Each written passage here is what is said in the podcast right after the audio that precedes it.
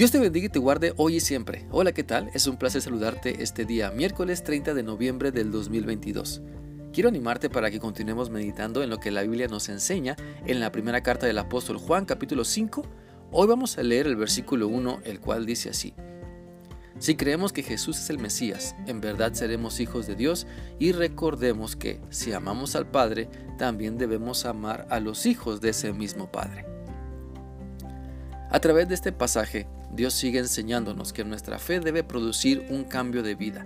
Nuestra fe debe llevarnos a entender que debemos comportarnos como hijos de Dios, hijos de Dios que demuestran su amor en cada oportunidad que tenemos. Por eso, si creemos que Jesús es el Mesías, se notará en nuestra forma de pensar, se notará en nuestra forma de actuar y de vivir. Si creemos que solamente Cristo nos salva, entonces esa fe se demostrará en obras de misericordia para con los demás.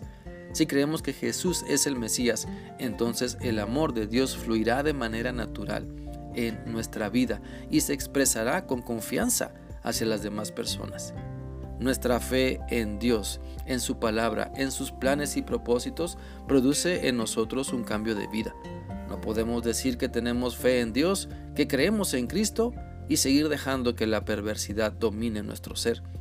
Si en verdad creemos que en Cristo está la vida eterna, entonces nuestra fe también debe producir un hambre por conocer mejor a Dios, por saber su voluntad para vivirla, para experimentar su bendito poder, para compartir las maravillas que está realizando en nuestra vida. Por eso se distingue que somos hijos de Dios, porque tenemos nuestra fe puesta en Cristo, porque creemos que solamente Cristo nos puede salvar. La Biblia dice en 1 de Juan 1 en 1 de Juan 3:1, perdón, lo siguiente: Miren lo grande que es el amor que el Padre nos ha mostrado. Hasta llega a ser posible que seamos llamados hijos de Dios, y eso es lo que en verdad somos. Por eso la gente del mundo no nos conoce, pues el mundo no conoce a Dios. Por eso, si Dios nos ama, entonces debemos amar así como Él nos ha amado. Si creemos que solamente Cristo nos salva, entonces nuestra fe debe demostrarse en amor, porque somos hijos de Dios y debemos entender que nuestro Padre Celestial nos muestra en Cristo cómo debemos vivir para que nos enfoquemos en mostrar al mundo que somos sus hijos.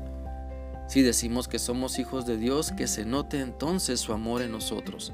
Si decimos que Dios es nuestro Padre Celestial, entonces que se note esa fe que esa fe que tenemos está produciendo un cambio de vida para bien en nosotros. Si decimos que somos hijos de Dios, entonces que su amor fluya de manera natural en nuestra vida, porque nuestro carácter y temperamento se someten a su Espíritu Santo y dejamos de ser malvados y explosivos, iracundos, vengativos, para ahora demostrar el gozo y la paz que la plenitud de vida en Cristo nos da. Te animo entonces para que analices la clase de fe que tienes y hacia dónde te está llevando ¿Has llegado al punto de reconocer que solamente Cristo te puede salvar? ¿Estás consciente de que tu necesidad de Cristo es grande, sobre todo para que transforme todo tu ser para bien? La Biblia dice en Juan 1.12 lo siguiente, mas a todos los que le recibieron, a los que creen en su nombre, les dio potestad de ser hechos hijos de Dios. Se es hijo de Dios cuando se cree que solamente Cristo nos salva y no una figura que no tiene vida. Se es hijo de Dios cuando depositamos nuestra fe únicamente en Cristo y no en un montón de cosas, como si Cristo no fuera suficiente para salvarnos. Por eso te animo para que puedas vivir poniendo tu fe en Cristo, solamente en Él, y entonces dejes que su amor fluya de manera natural hacia los demás. Mira, si ya has intentado tantas cosas para que tu vida cambie, Déjame decirte que en Cristo tienes lo que buscas. Cuando le invitas a tu vida, cuando crees que solamente Él te salva, te sana y te transforma para bien y para siempre.